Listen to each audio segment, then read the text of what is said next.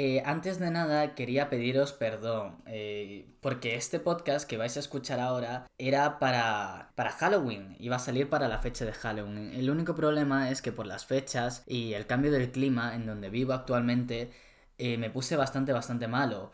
Y tuve la garganta bastante mal estos días y estas semanas, así que ahora que ya estoy recuperado, estaba dudando en si traeros o no al final este podcast, y creo que al final sí que lo voy a grabar. Así que espero que lo disfrutéis mucho y os lo paséis muy bien.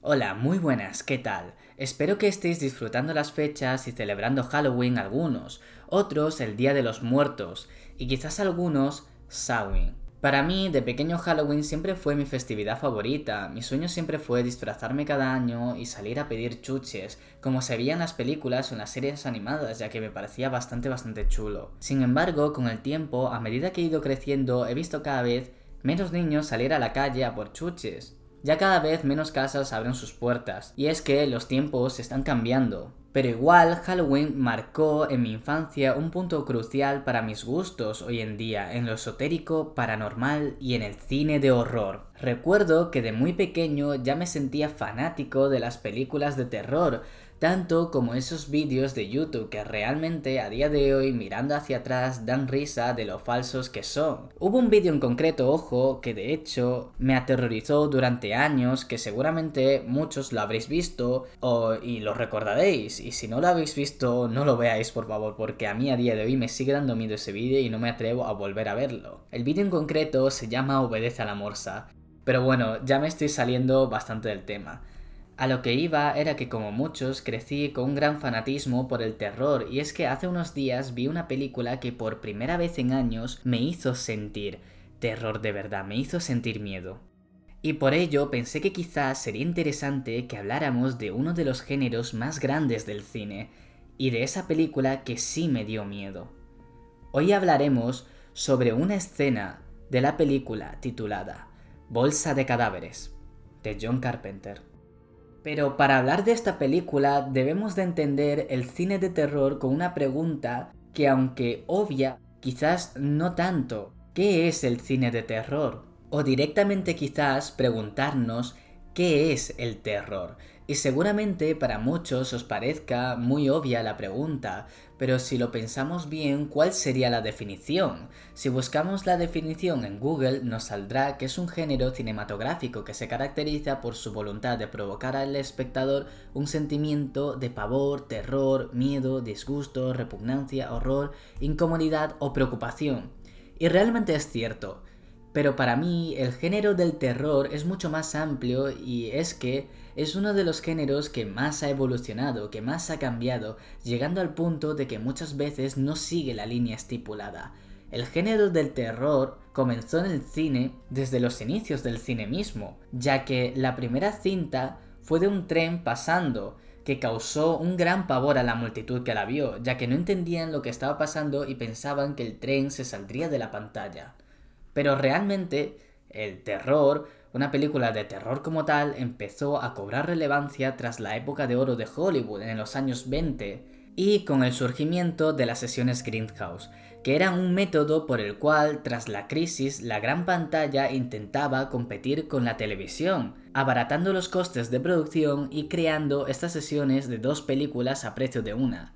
Generalmente estas películas siempre había una de mala calidad para entretener y para ver con toda la familia, y otra que sería la principal por la que iban la mayoría de los espectadores. Gracias a esto el terror dio un boom con el cine de monstruos clásicos como Drácula, el hombre lobo, Frankenstein, pero solo sería el comienzo, ya que en los años 50 veríamos un atisbo del terror de hoy en día y el nacimiento de grandes clásicos, un punto y aparte, a partir de aquí se empezaría a salir de lo normal y los directores intentarían experimentar en la medida de lo posible hasta el día de hoy que es más popular el terror paranormal. Para algunos no es cuestión de causar pavor, sino que en elementos que a muchos otros les dan miedo ven la belleza que hay en él. Otros buscan cuestionarse el terror en sus entrañas hasta llegar a algo por encima del ser humano, como puede ser el terror cósmico, que realmente no tiene por qué ser algo del espacio, sino el miedo a lo desconocido, a algo superior al ser humano, a algo incomprensible y peligroso que te reduce a una simple hormiga. O quienes simplemente buscan escenas terroríficas para sacarte algún que otro susto mediante monstruos o entes o screamers, etc. Y si nos pusiéramos podremos acabar mañana, así que tras esta larga introducción creo que por fin podemos hablar sobre la película gracias a la cual quise grabar esto, Bolsa de Cadáveres. Bolsa de Cadáveres es una película clásica, vieja y antigua que me salió recomendada así por la noche sin tener nada que ver, tras haberme visto ya los especiales Halloween de Los Simpson, las casas del árbol del terror. Y es que, ¿a quién no le gustan los especiales Halloween de Los Simpsons? Bueno, el caso es que por las fechas tenía bastante ganas de ver algo de terror. Podría decir que muchas películas o series de terror de la última década me habían dejado mal sabor de boca, y pocas películas o ninguna realmente me habían causado miedo, aunque sí que muchas me llegaron a gustar o entretener incluso. Y puede ser dado a que una vez que llegas a ver tantas películas, ya dejan de darte miedo, o el hecho de que te haces mayor quizás pueda influir, pero con Bolsa de Cadáveres volví a sentir esa sensación de inquietud.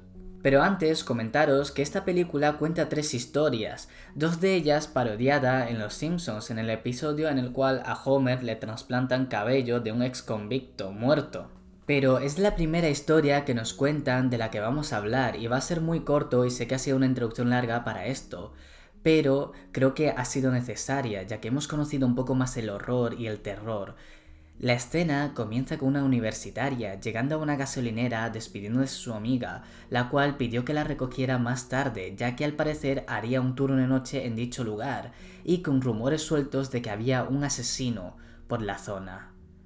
El planteamiento en sí es muy simple, ya que ella se queda en la gasolinera atendiendo a los extraños que van pasando y poco a poco la gente que va pasando cada vez te perturba más, te inquieta, no sabes lo que puede llegar a pasar, ella va teniendo problemas constantemente, tiene que salir de su cabina, tiene pierde las llaves, pasan miles de cosas. Y es que el simple hecho de ponernos en la piel de la protagonista y más en el mundo en el que vivimos, en el que nunca sabes con quién te puedes toparte a altas horas de la noche, encima enfocado a una época mucho más atrás a la nuestra, una época en la que la gente era menos respetuosa. Y realmente ya no solo lo que te pueda pasar si eres una chica, sino si eres cualquier persona, solo en la noche en la gasolinera realmente a mí me parece bastante, bastante aterrador. El terror a la realidad, como diría Dross, muchas ocasiones supera a la ficción, y es que el terror a la sociedad, a la realidad, a situaciones cotidianas, para mí supera miedo a cualquier otro horror dado en el cine, el cual muchas veces recalca Stephen King en sus obras literarias y muchas veces pasadas al, al universo cinematográfico. Muchas veces en las historias relatadas por King, la sociedad misma de los universos planteados superan a la maldad y terror a la criatura del cual deberíamos de temer en realidad. Pero no, a quien tememos son a los personajes, son a la sociedad y a lo que puede llegar a hacer una persona. Porque es algo que realmente puede pasar y puede pasarnos a nosotros. Esto es Expreso del podcast Late con Coffee, una sección donde yo me expreso mis ideas sobre el cine, cómics y cosas que a mí me gustan. Espero que os haya gustado y hayáis pasado un rato agradable. Cualquier cosa comentadme por YouTube o en mis redes sociales o en cualquier lado como coffee.cap. Nos vemos y, y siento mucho haberos traído tarde este podcast, pero, pero es que estaba malo. Nos vemos, bye bye.